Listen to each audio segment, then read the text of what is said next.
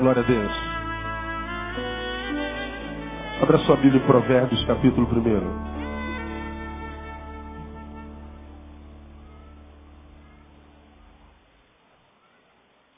Irmãos, a palavra de hoje é uma palavra, acho que de exortação. E quando eu preparava essa palavra aqui, a coisa mais simples do mundo. Hoje não tem nada demais aqui assim, uma coisa. Eu me via como um ancião, como imaginemos que eu fosse mais velho que vocês, e não sou, sou mais novo que a maioria de vocês, pelo menos no espírito. Mas eu me imaginava como um ancião de barbas brancas, de cabelos brancos, sentado a uma grande mesa, uma mesa redonda como essa, e eu fosse o grande pai, sentado aqui na cabeceira, junto com os meus filhinhos, e trocando uma ideia, dando um bizuzinho de pai para filho. Eu queria que vocês me permitissem fazer isso nessa noite. Eu sei que alguns de vocês têm idade para ser meu avô. Né? Ah, alguns têm idade para ser meu pai, outros têm idade para ser meu irmão, irmão mais velho. Mas é, vamos imaginar que eu seja seu pai hoje, só hoje. E da mesma forma como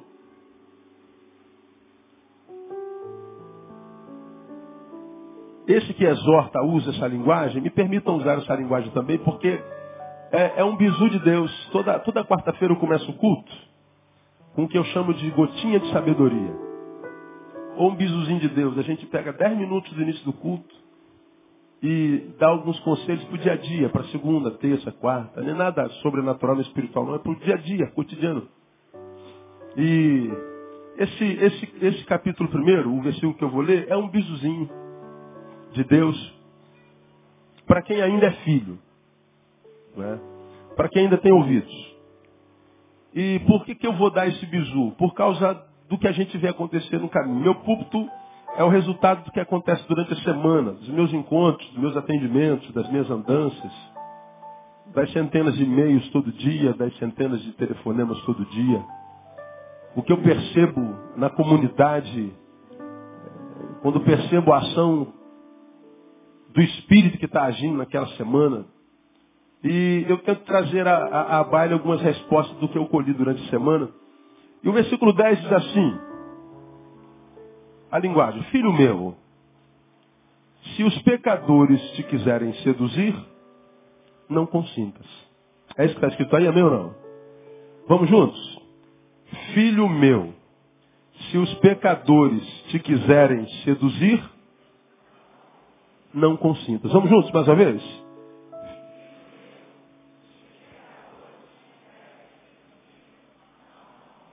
Pronto, acabou.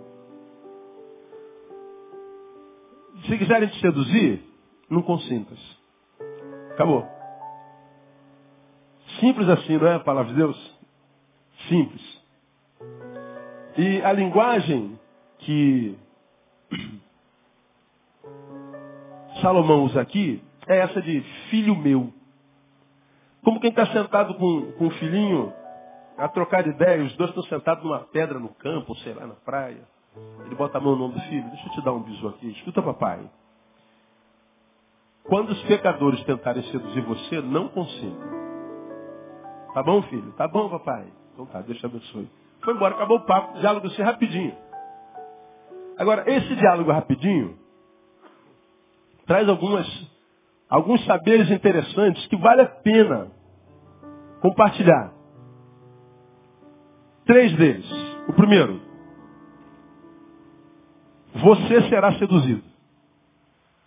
Quando o velho pai olha para o jovem filho e diz assim, ó, filho, vamos imaginar que você esteja aí nas suas relações e aparecer algum engraçadinho que diz que é amigo,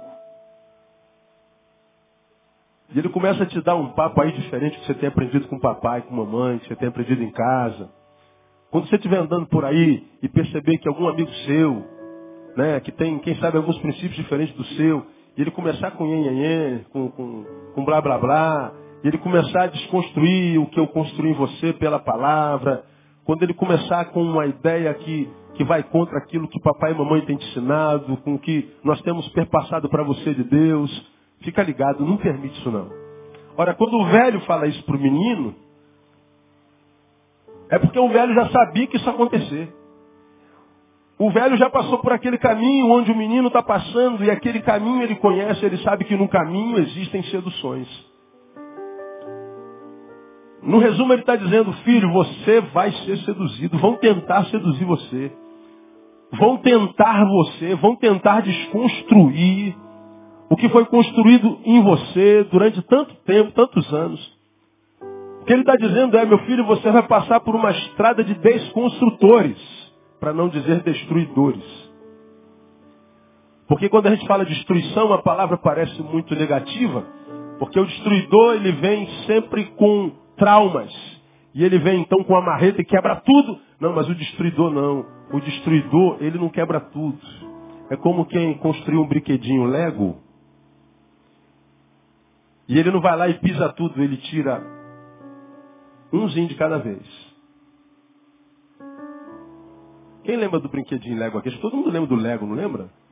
Ou só os que tem cinquentão aí igual a mim, né? Ainda tem Lego? Tem, então você sabe. A gente vai juntando as pecinhas, né? Tal. O destruidor parece que é aquele que vem e chuta. Puf! Não, não. Vamos usar a palavra desconstrutor. O desconstrutor, ele tira uma pecinha e vai embora, você nem sabe que foi tirar. Ele coloca uma outra peça no lugar, ele, ele aumenta ou ele diminui. O desconstrutor, ele simplesmente não deixa o que é como está. A ideia dele é estragar mais sorrateiramente. E Salomão está dizendo assim, meu filho, quando você passar pela estrada, você vai se encontrar com desconstrutores. Você vai ser tentado, você vai ser seduzido. E quando isso acontecer, não consintas. Então a primeira coisa que o pai fala para o filho, você vai ser tentado. Cuidado com os desconstrutores. E eu, eu na, minha, na minha viagem andança, eu fico, quando, quando essa palavra, estava no meu gabinete testando essa palavra, eu imaginava um velho e uma criança conversando mesmo, um papo. E eu imaginei a criança perguntando assim, mas pai, como é que eu vou saber que esse desconstrutor está tirando uma pecinha de cada vez, porque as peças são tão pequenininhas? Porque muitas vezes o brinquedo tem tantas peças, vamos imaginar que nós construímos um castelo com mil peças. Se ele tirar umazinha, eu não vou ver. Pois é, filho, então conheça cada peça. Conheça as obras das tuas mãos. Como é que eu vou saber, pai, que, que está sendo desconstruído simples, filho? Como é que eu sei que eu estou sendo desconstruído? É, aí nós voltamos ao que eu tenho ministrado aqui quase que dominicalmente. A gente tem que se comparando com o que a gente foi no passado, com o que a gente foi ontem. A gente tem que se comparando com, com a nossa própria história, sabendo se a gente está evoluindo, evoluindo, se a gente está ah, equilibrado. E essa, esse autoexame, nós estamos falando sobre isso quarta-feira, precisa ser uma realidade de nós o tempo inteiro, irmãos, porque eu tenho, eu, eu lido com gente o dia inteiro, o tempo inteiro, 24 horas por dia. Se eu não estou dormindo, eu estou lidando com gente. Me tira da cama, até quando eu estou na cama eu estou com gente. Mas me tira da cama, eu tô, estou tô lidando com gente o tempo inteiro. E é impressionante, irmão, como o desconstrutor desse século tem conseguido, com uma forma muito, muito competente, desconstruir o que Deus fez na vida de pessoas. Eu fico impressionado. Hoje de manhã eh, nós ministramos uma palavra tremenda. Falamos sobre o sobrenatural de Deus, e só que eu entendo o sobrenatural de uma forma diferente, como a maioria dos evangélicos entende. Porque toda vez que a gente fala, vamos nos mover no sobrenatural, temos que buscar o sobrenatural de Deus e o sobrenatural de Deus. Toda vez que a gente fala sobrenatural de Deus, a gente está pensando num culto, onde o Espírito Santo vai visitar e a gente vai sentir o poder dele. Então, o sobrenatural de Deus tem sempre a ver com sensação, com sentimentos. É, não é esse sobrenatural no qual eu creio. Que eu preciso vir para a igreja para que um gindão aqui no meu lugar movimente as águas e aí aquele homem cheio de Espírito Santo, cheio do poder de Deus, ele é famoso, ele tem poder, eu venho cá preparado para aquela movimentação, ele canta uma canção e ele começa a repetir aquela canção e o sobrenatural de Deus se manifesta, a gente começa a correr para lá, correr para cá, tremer, cai, sensações. Mas acabou o culto, acabaram as sensações e voltamos para o nosso cotidiano da mesma forma como chegamos. Eu não creio nesse sobrenatural. Eu preguei de manhã sobre um sobrenatural que está lá em Hebreus capítulo 11, no versículo 34, Galeria da Fé, que diz assim, que da fraqueza tiraram o quê? Força.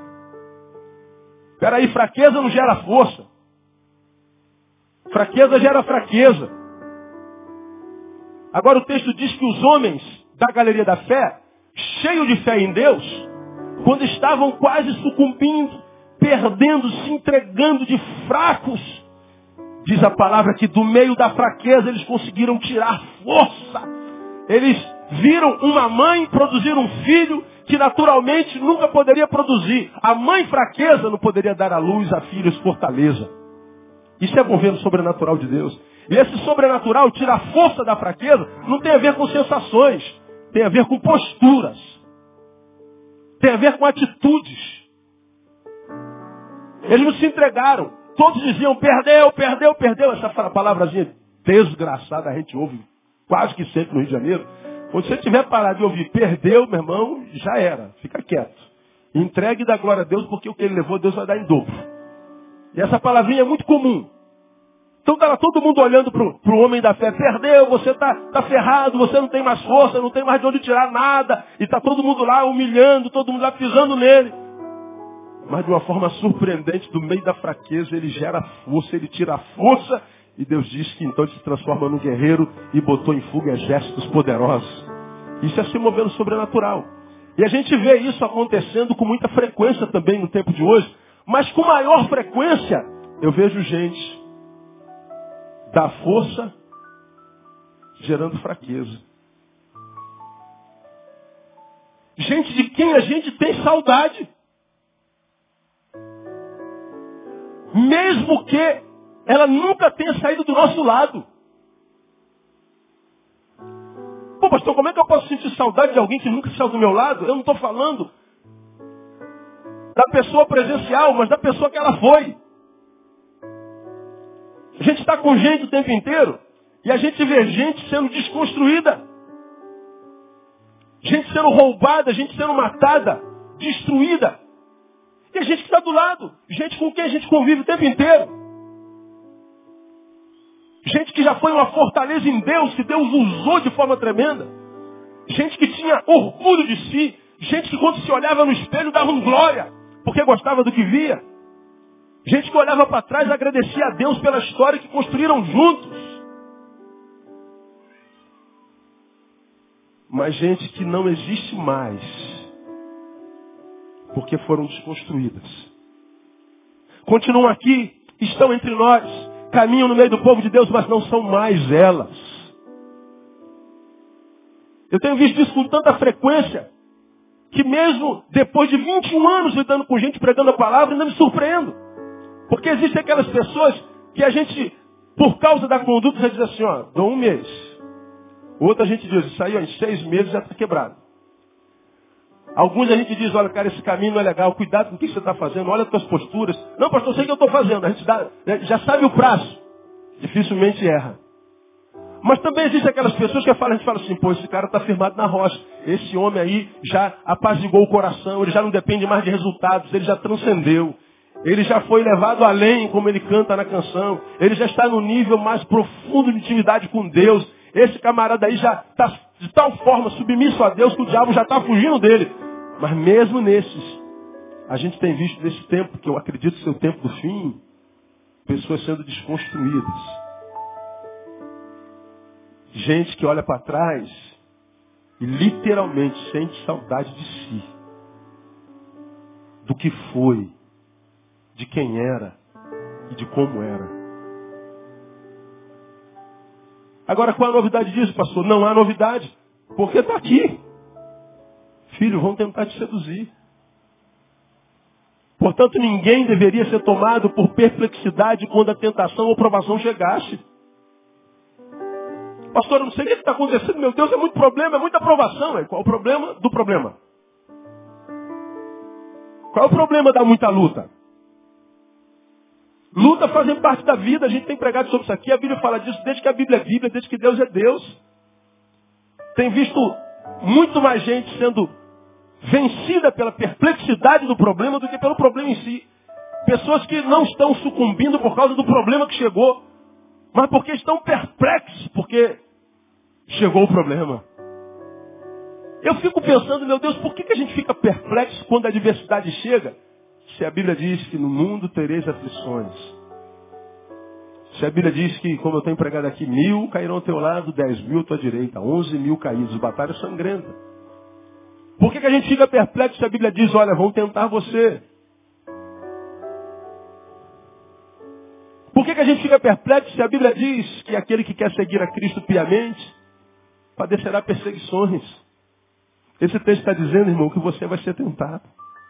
Ora, se eu sei que eu vou ser tentado, se eu sei que eu vou ser seduzido, se eu sei que vão tentar me desconstruir, se eu sei que vão tentar distorcer ou desfazer a história que eu construí até hoje, eu tenho que andar com as antenas ligadas, para que quando uma voz paralela aparecer, e essa voz paralela foi confrontada com a palavra que me trouxe até aqui e me trouxe com alegria, prazer de ser quem eu sou, eu tenho que logo dizer, ó, pode parar, meu amigo. Eu conheço essa sua vozinha aí. Eu conheço essa sua estratagema, essa sua estratégia aí. Porque o texto está dizendo, é só você não consentir. A dinâmica da sedução, a dinâmica da tentação, ela, ela, ela pode ser vista mais ou menos como Romanos capítulo 3, 23, diz que é, todos pecaram e destituídos estão o quê? Da glória de Deus. Quantos pecaram? Todos. Diga, todos. Portanto, quem está sentado do teu lado é um pecador. Certo ou errado? Você também é um pecador, certo ou errado? Então nós vivemos no mundo de pecadores. Então a dinâmica é o seguinte, se todos pecaram, então nós convivemos com pecadores. Pecadores pecam convivo com pecadores, pecadores pecam. Agora, porque nós somos gente, criados por Deus sociáveis, ninguém gosta de pecar sozinho. Todos nós queremos conivência. Todos nós queremos parceria. Eu vivo no mundo em pecado, pecadores pecam, pecadores querem parceria, portanto os pecadores nos convidarão a pecar com eles, a nos tornarmos um deles. É sobre isso que o papai está falando com o filho aqui. Filho, viver é uma bênção. Viver é uma dádiva do céu. Viver é bom demais. Por isso que a gente tem tanto problema com a morte.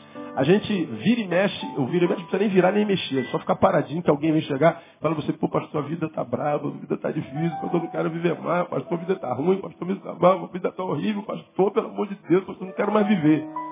Aí se a mãe dele morrer naquele dia, aí vai chorar a beça.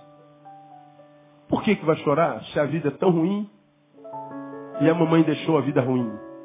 É porque quando você diz a vida é tão ruim, a vida não presta, a vida é horrível, é só da boca para fora. Você está dizendo eu não estou conseguindo lidar com os meus problemas. Viver é uma bênção. Diga assim, viver é uma bênção. Agora, por que, que alguma, algumas pessoas não veem mais assim? Porque não estão sabendo lidar com o problema. Por que, que não estão sabendo lidar com o problema hoje? Ontem sabiam. Se nós fizermos uma, uma, uma, uma retrospectiva individual, se você pegar o problema que você vive hoje, que está fazendo você sucumbir, comparar com alguns que você já viveu no passado, você vai encontrar na tua história passada muitos problemas maiores do que esse, pelos quais você passou e venceu, e este menorzinho do que aquele está te fazendo fenecer. Então, pastor, me explica isso. Por que, que aquele grandão eu venci e, e, e esse pequenininho está me matando? Porque você não é mais aquele. Teu problema não é teu problema. Teu problema é quem você é. Nós todos achamos que o que nos destrói são os problemas, são as tentações, são as seduções, não são. O que nos destrói é o fato de não sermos mais quem nós somos.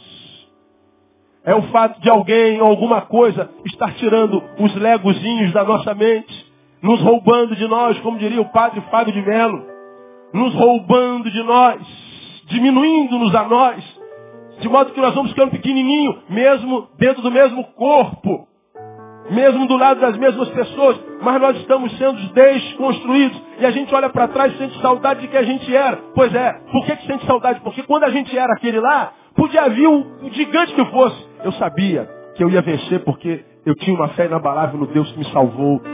Mas você foi sendo desconstruído. E aquele gigante que você vencia e venceu, nem existe mais. Você está sendo matado por um anão. Então o teu problema não é não, é aquele em quem você se tornou. É sobre isso que o texto está dizendo. Vão tentar te seduzir, vão tentar desconstruir-te. Não permita, cara. Não permita. Aquela proposta indecente que vai te dar lucro, mas vai te amarrar no pé do diabo. Uma legalidade que você vai dar a ele para te acusar o resto da vida. Aquela porta que se abriu, mas a chave não foi de Deus mesmo. Você sabe que não foi. Lugares para onde você está indo que o teu corpo celebra, mas tua alma sofre. A gente sabe. São tentações. Tentação faz parte da vida. Vida sem tentação não é vida. Quem não é mais tentado é porque morreu. Pedro fala isso de forma muito clara em 1 Pedro capítulo 4, versículo 12. Filhinhos, não estranheis a ardente provação que vem sobre vós para vos experimentar, como se coisa estranha vos acontecesse. Não, tentação é coisa normal. O problema é que nem sempre nós estamos preparados para ela. Então, o salmista, o, o Salomão está dizendo, filho meu, se os pecadores tentarem te seduzir, deixa não, cara. Ou seja, vão tentar desconstruir você. Guarda essa palavra, irmão. Não é destruir, é desconstruir. Vamos lá, um testemunho pessoal. Eu tenho, eu tenho dito aos irmãos, e preguei há uns, alguns meses atrás, eu falei que sou, sou viciado em informação. Eu leio inveteradamente. Ah, acordava de manhã e botava no jornal escovava o dente ouvindo o jornal. E saía do banheiro, ia me arrumar e ligava o rádio do outro cômodo. Entrava no carro, informação. Tomar meu cafezinho que eu tomo todo mês, todo dia, todo dia, de segunda a, a sábado, na padaria onde eu tomo café, jornal. Voltava para o carro para as atividades Ricardo Boechat, o careca, o calvo. Né? Informação, informação, informação. Chegava no gabinete, imaginemos nós, abria a internet e informação. Informação, informação, informação. Fui percebendo que ao, nos últimos anos, as informações malditas, que são a maioria, aliás, são quase únicas, estavam me adoecendo. Era muita informação ruim. Eu não conseguia mais ouvir das impunidades que acontecem nesse Brasil. Isso foi destruindo algumas coisas em mim. Por exemplo, uma das coisas que foi destruída em mim, eu confesso aqui publicamente, o mundo está me ouvindo.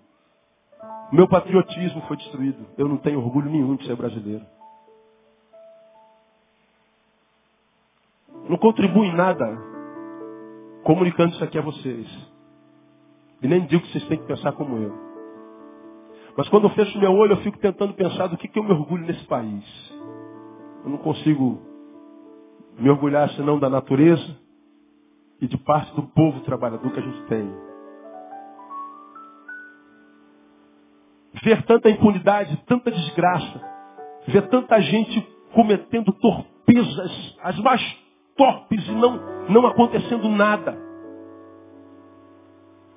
Ver assassinos, espancadores, estupradores passando impune. Cada dia uma informação dessa.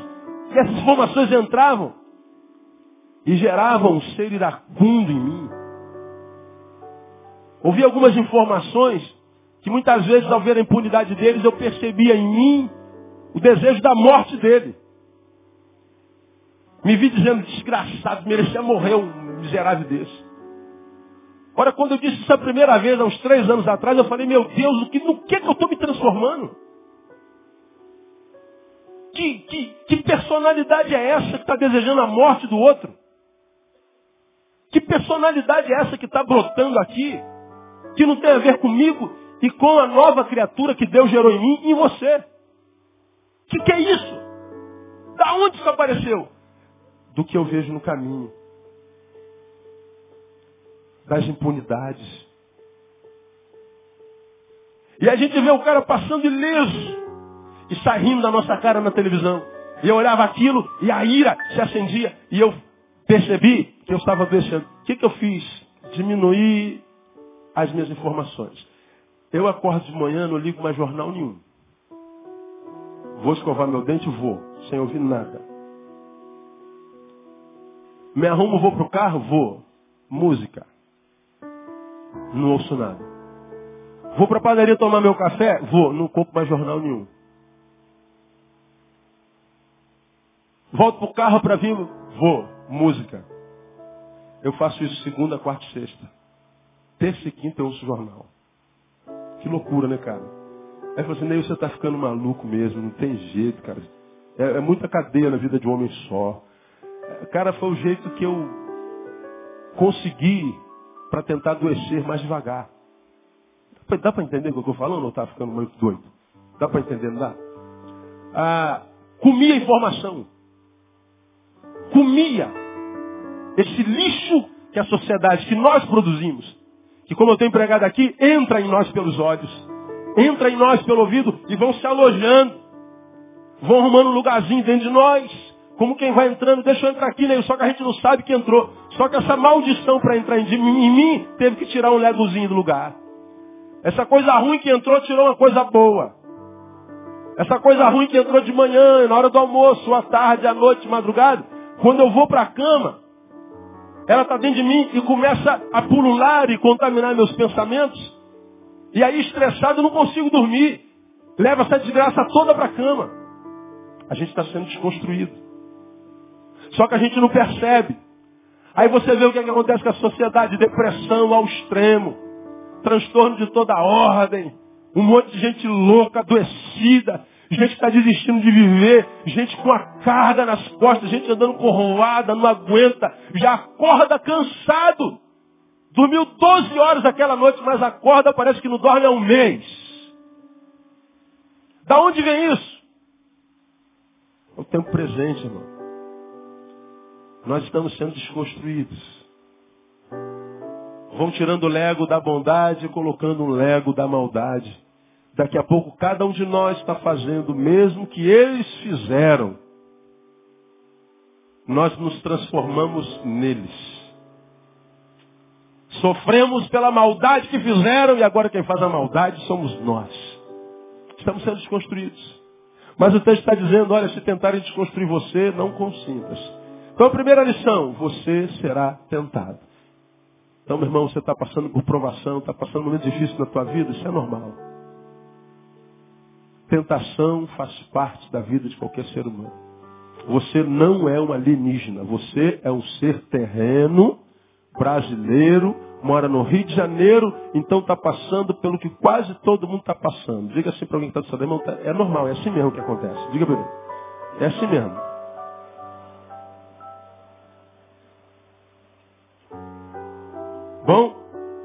Primeira lição, você será seduzido. Segunda lição, você pode vencer a toda sedução. Diga glória a Deus. Pode vencer. Está no texto? Tá. Pastor, se tentar seduzir o senhor, não consinta. Pronto, acabou. Se Deus está falando assim, não consinta, ele está dizendo, então eu posso. Bom, aqui, portanto, não cabe, por exemplo, aquela frase, poxa, pastor, foi maior do que eu.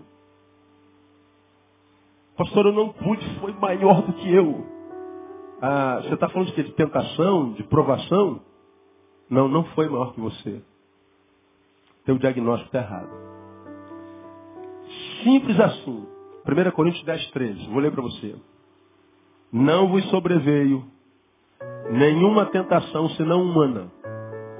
Mas fiel é Deus, o qual não deixará que sejais tentados acima do que podeis resistir. Antes, com a tentação, dará também o meio de saída para que a possais suportar. Não lhe veio tentação nenhuma, nenhuma, senão humana. Se chegou até você, é humano. Mesmo que você, meu irmão evangélico, Diga assim, pastor, o diabo está se levantando, o diabo fez uma cilada para mim. A cilada que ele fez é humana. Deu onde? No teu corpo? É humano. Não, mas eu fui um médico, o médico não pôde, não achou nada, é verdade, mas está no teu corpo, é humano. E como eu preguei domingo passado, se está dentro de você, entrou dentro do teu corpo. Se entrou dentro do teu corpo, é menor do que você. Se fosse do tamanho de um caminhão, não entraria dentro, não, não dá para entrar no teu coração. Mas se entrou dentro do teu coração, é menor do que você. E quando a Bíblia diz assim, se tentar te seduzir não consinta, ele está dizendo assim, olha, toda sedução, toda tentação, você vai ser tentado, mas toda tentação que vier, lembre, é menor do que você, você pode dizer não. Por uma simples razão, maior é o que está em nós do que aquele que está no mundo. Então, se você se apegar a esse que está em você, você vence o mundo. Você está aí sentadinho, aí atrás, perdidão, perdidona. Já teve aqui? Já teve aqui? Lembra quando você ficava feliz quando chegava a hora do ensaio? Quando tinha uma saída de evangelização, uma saída para a administração? Agora você não sente prazer em mais nada disso, não é verdade?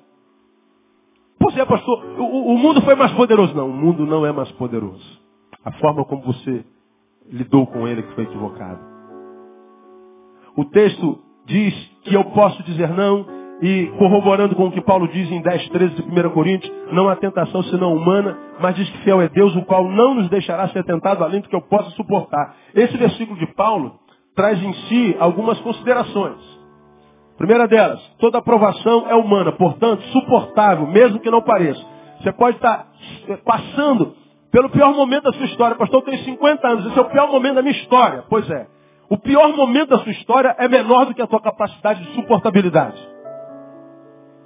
Você só precisa acreditar nisso e continuar lutando. Você só precisa continuar alimentando essa verdade e não se submeter à mentira de que essa dor é maior do que você. Eu acredito com toda a minha alma que se Deus colocou essa palavra no meu coração, tem alguém aqui quase que dizendo assim, pastor, não aguento mais. Quantas vezes na tua vida, já me sobre isso aqui, você disse que não aguentava mais e está aqui. Portanto, mais uma vez você está dizendo, não aguento mais. Vai aguentar e isso que te faz chorar daqui mais alguns dias, meses, você vai olhar para trás e vai rir. E vai dar um glória bem alto. Você vai falar, caramba, quando eu estava lá no meio do furacão, eu falei, caraca, já era. Mas eu descobri que até de furacão Jesus é Senhor. Meu irmão, o teu Deus é Senhor de todas as coisas.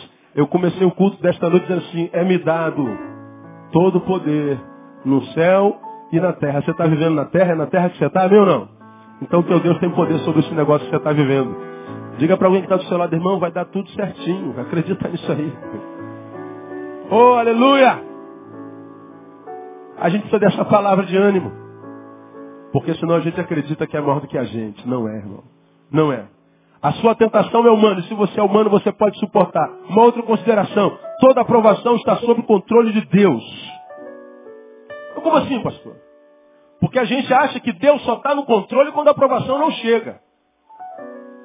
Deus só está no controle quando Ele não permite que a dor alcance. Deus só está no controle quando Ele não permite que eu perca. Não, não é isso não, cara.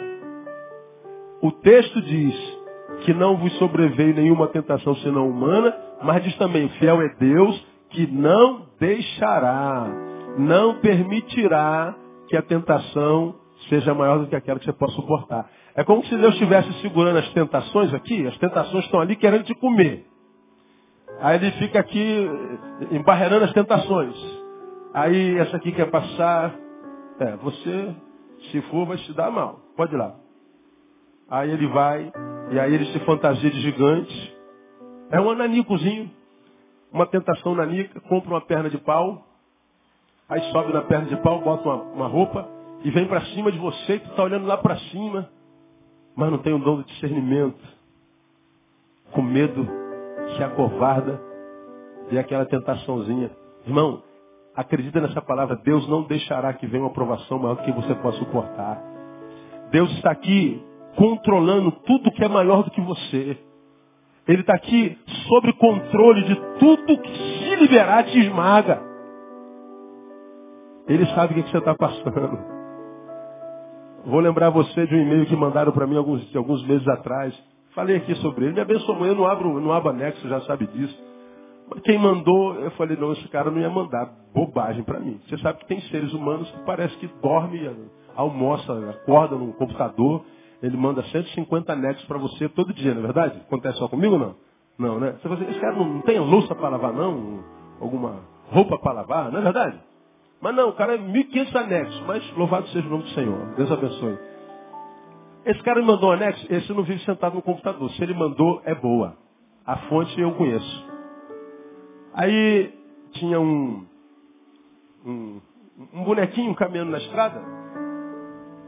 Aí ele ligou um teco na cabeça. Aí aparece o quadradinho, um monte de. Aí ele está andando, outra pedrinha pega nele. Aí ele está andando, outra pedrinha pega nele.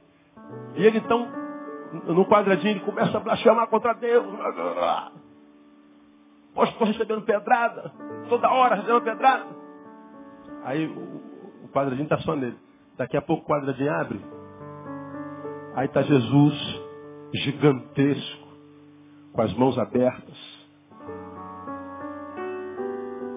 E uma rajada de pedras, pedregulhos, montanhas gigantescas sendo jogada contra ele.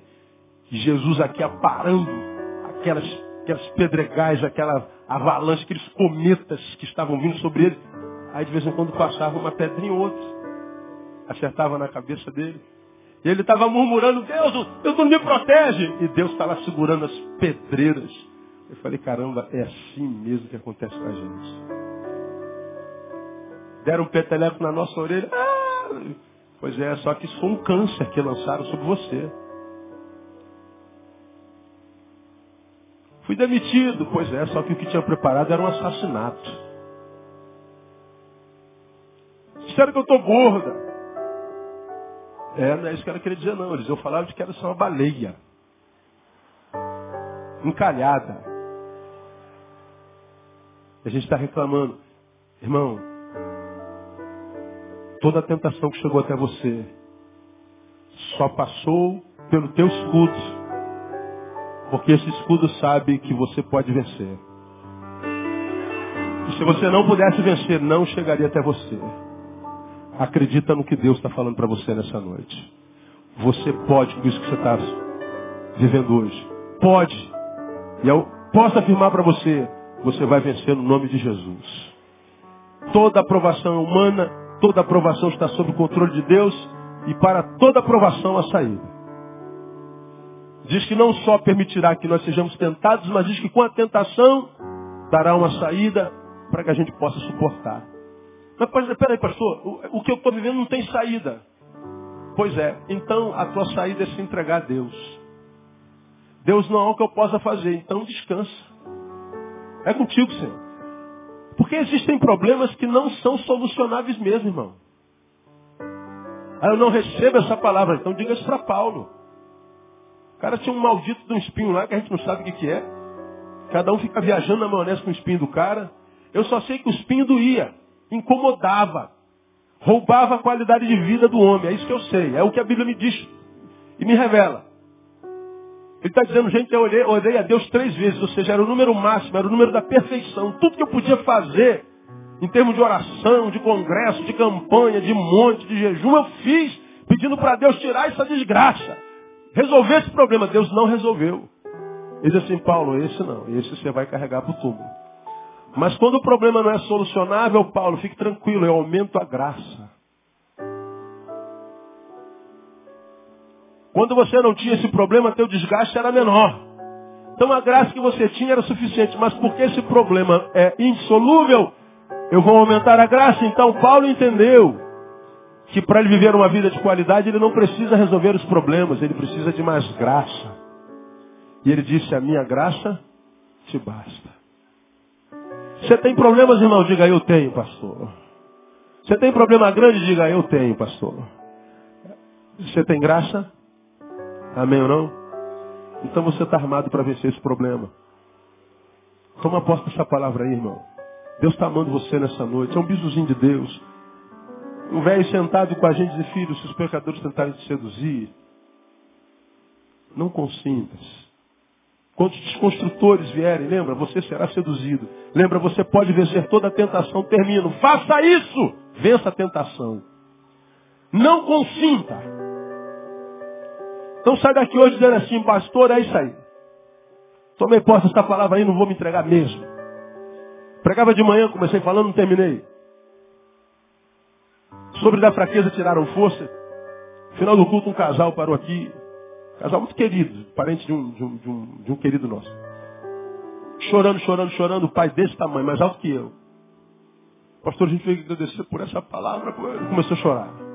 Está lá o, o homem quebrantado, chorando. Eu falei, está doendo, né, irmão? Está fraco, né? falei, pastor, muito fraco, estamos muito fracos. Por que que era?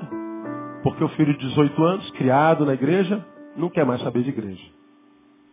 Ela não está se conformando em ver o filho dela fora da igreja.